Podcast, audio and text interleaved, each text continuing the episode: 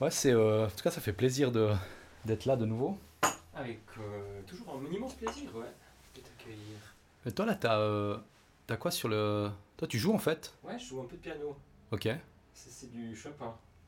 Ah ouais, je connais, ouais. un peu? Ouais, ouais, tu veux pas me jouer un truc? Ah, Ouais, bah, j'ai, moi, Nocturne, j'adore quoi. En fait, Ah je suis, bon, ouais, bah, je suis un c'est- grand fan. ouvert, Mais hein. bon, je euh, j'ai, les. CD, puis j'écoutais différentes versions, mais là, ça me plairait bien d'entendre la tienne. Ok, bah, je te joue un petit peu alors. Moi, je me pose sur le sofa comme ça. Je suis confort. Attends.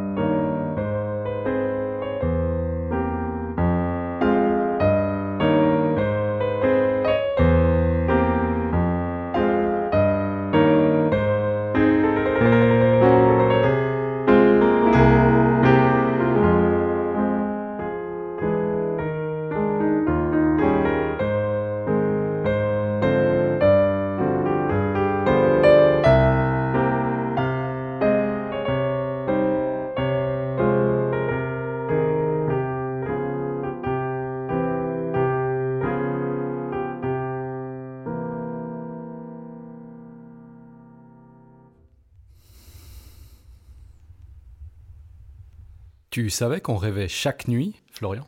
Je me souviens souvent de mes rêves, mais que de bouts de rêves. Ouais, ouais. Et j'ai remarqué que ça disparaît très vite une fois Ouais. qu'on se réveille. Ouais, ouais, c'est clair. Ça peut être super intéressant de, de Mhm. fractionner plusieurs épisodes et de faire une série. Ouais, une mini-série de trois épisodes, on a pensé en effet, euh, sur les rêves euh, lucides, les cauchemars et l'effet du sommeil sur les émotions. Ouais, absolument, ouais.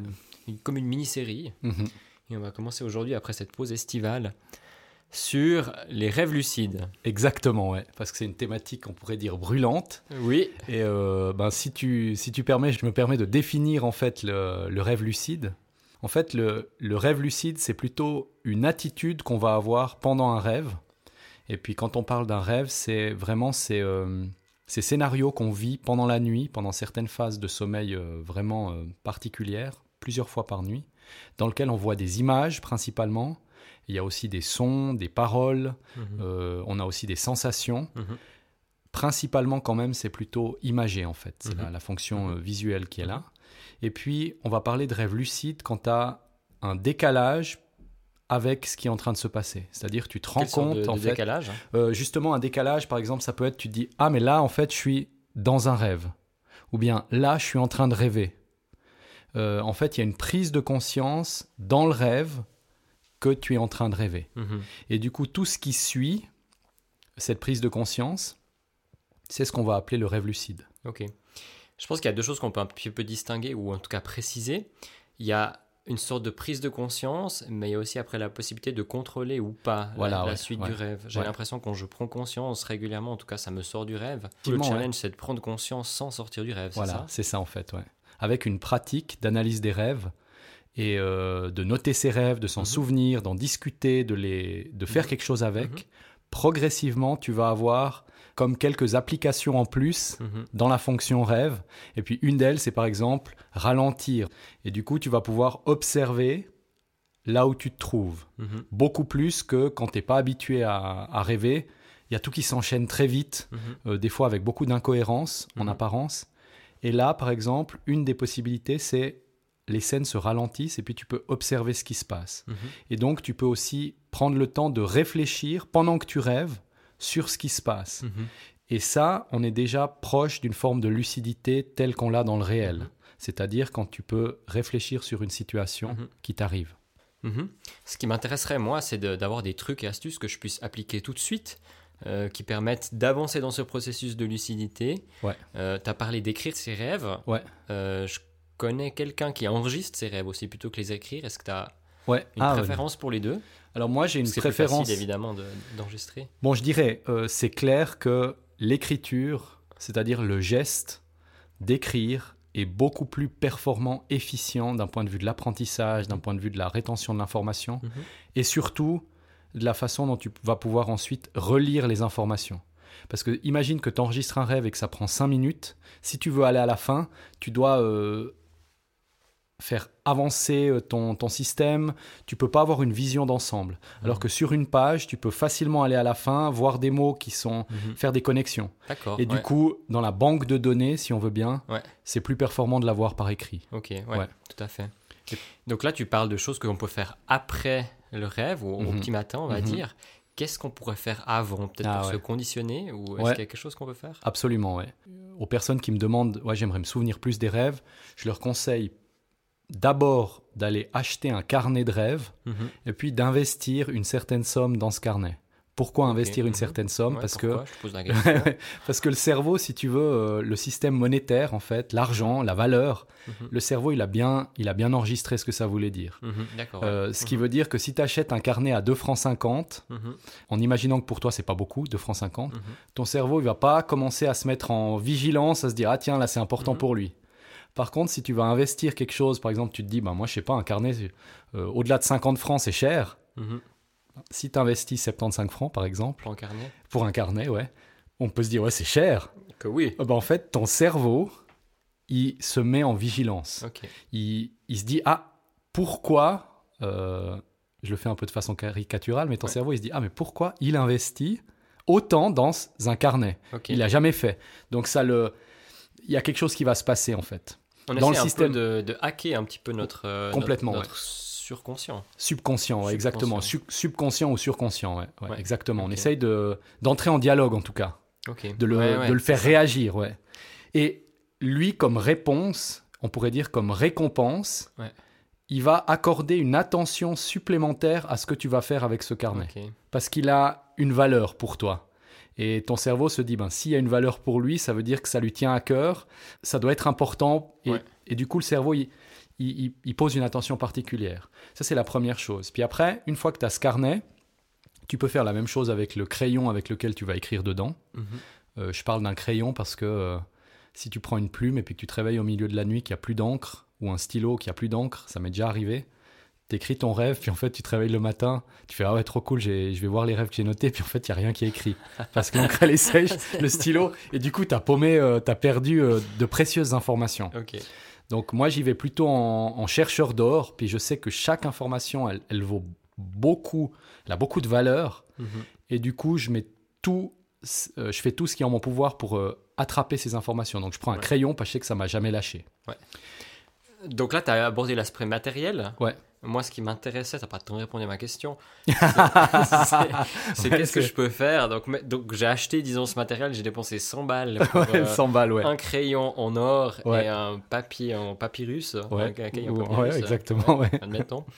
Comment est-ce que je peux me conditionner quand je Voilà, vais me coucher? Est-ce que peut-être boire une tisane, quelque chose qui m'aiderait Ou est-ce que réfléchir à ma journée ou à mon futur m'aiderait? Comment, comment est-ce qu'on peut se conditionner pour J'allais y venir. direction? J'allais y venir. Oh, C'était trop long. Merci de m'avoir accéléré le, le processus.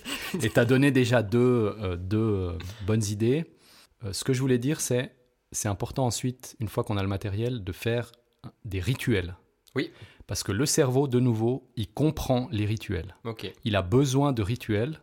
Et plus tu répètes quelque chose, plus ça s'ancre euh, profondément, en Mhm. fait, en toi. Comme l'encre de la plume. Comme l'encre. Ah ouais, ouais, je, sais pas si je rigole un peu par politesse.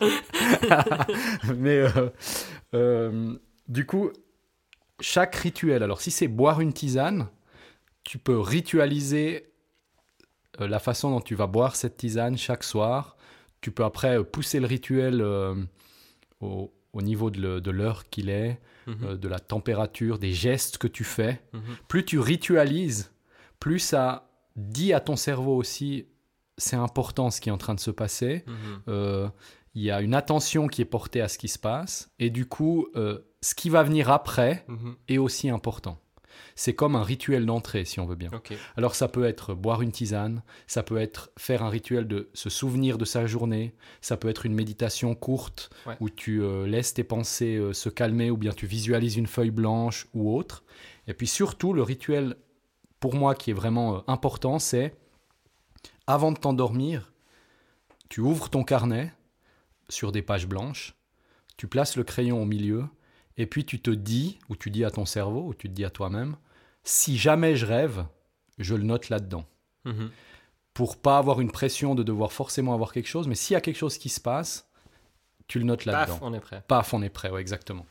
Euh, et du coup, ensuite, tu refermes ton carnet, tu t'endors, et dans 95% des cas des personnes avec qui j'ai travaillé, dans la semaine qui a suivi ou dans les deux semaines qui ont suivi, elles ont déjà recommencé à se souvenir de leurs rêves. Parce que dès lors que tu mets une attention, que ton cerveau il voit qu'il y a de la valeur, qu'il y a des rituels, euh, qu'il voit qu'il y a de l'importance, il dialogue avec toi. Mhm. Et euh, ton subconscient dialogue avec toi. Et une fois que tu as récolté ces rêves, mon, mon idée c'est, tu prends peut-être un mois ou deux mois où tu récoltes simplement des informations sans les juger. Mhm.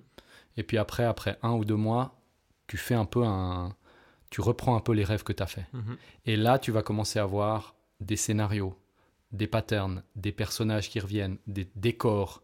Euh, tu peux aussi travailler avec quelqu'un, c'est ce que je conseille. hein. Et du coup, ces informations, elles vont être vraiment précieuses parce que tu vas pouvoir euh, quasiment métamorphoser ta vie.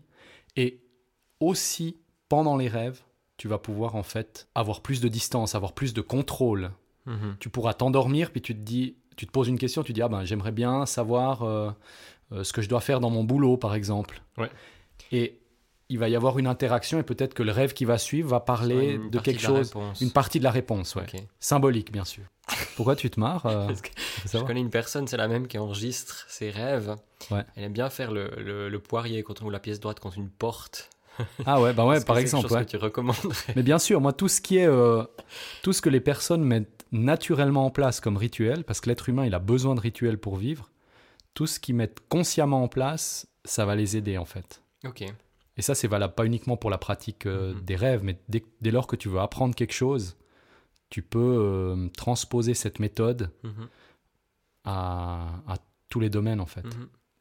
J'ai remarqué quand il y a quelque chose qui nous travaille particulièrement l'esprit, peut-être une personne, un épisode ou le travail, tu as mentionné, on va faire quelques jours plus tard ou, ou le soir même un rêve Mhm. qui va inclure cette personne ou cette situation, Ouais. qui, dans mon cas, c'est souvent une, une représentation un peu idéale en fait de ce qui se passerait, de ce qu'on aimerait bien qu'il se passe. Ton rêve, il va prendre souvent des informations qui t'ont fait réagir ou qui t'ont pas fait réagir, que t'as pas vu, puis ils vont les remettre en forme. Et parmi ces informations, il y a une grande partie, c'est des informations du jour précédent ou de la semaine précédente. Et en même temps, il y a des informations qui sont prises dans euh, ton passé lointain.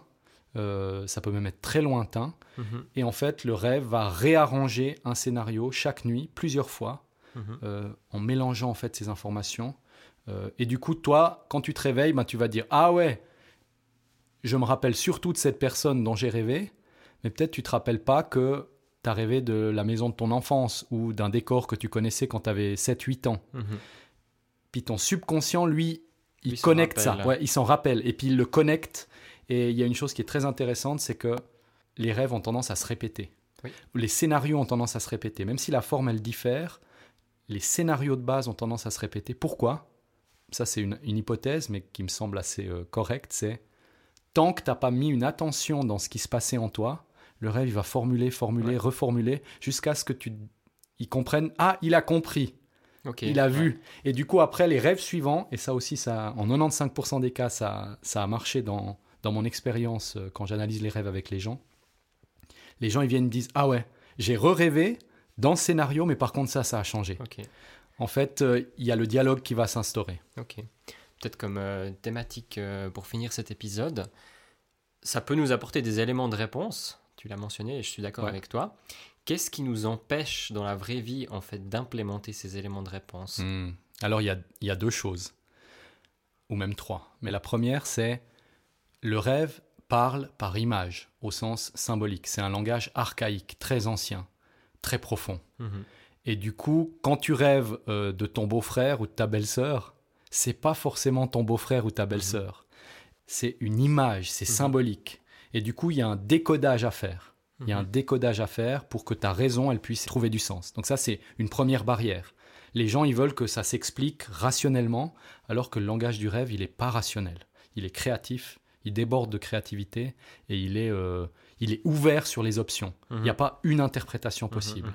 Donc ça, c'est quelque chose qui est, c'est une première, on pourrait dire un premier obstacle, le décodage. Il faut décoder ça.